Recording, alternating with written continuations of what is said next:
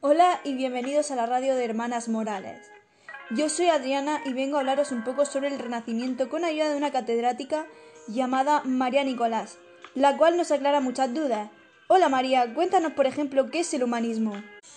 Hola, buenas. Pues sí, el humanismo es una filosofía de la vida democrática y ética que afirma que los seres humanos tienen el derecho y la responsabilidad de dar sentido y forma a sus propias vidas. Es bastante interesante. Háblanos de Florencia. Pues Florencia es capital de la región toscana en Italia. Alberga varias obras maestras de la arquitectura y el arte renacentista. Una de sus atracciones más icónicas es el domo, una catedral con un domo con tejas de, de terracota que diseñó Brunelleschi y un campanario diseñado por Giotto. Por Twitter nos están preguntando que, que qué es la perspectiva lineal. ¿Usted sabe qué es eso? Sí, existen dos reglas básicas de la perspectiva lineal que necesitan recordar. Los objetos que están más cerca parecen más grandes. Las líneas paralelas se interceptan en el horizonte. ¿Nos podría hablar del arte gótico?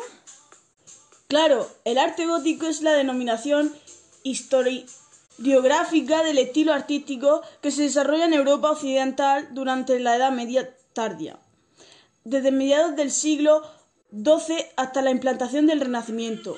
Y bien, entrando en el siglo XVI en los lugares donde el gótico previvió más tiempo.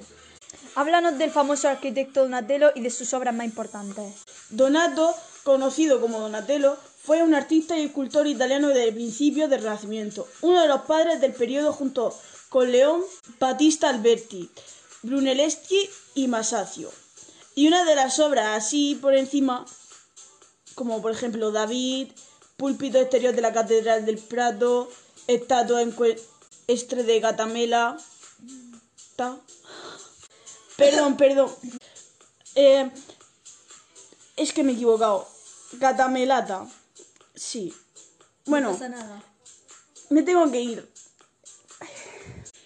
Espero que haya servido un poquito todo lo que os he dicho. Está bien. Bueno, con nosotros habéis visto que la catedrática nos ha dado distinta Nos información. Nos despedimos. Hasta el próximo reportaje.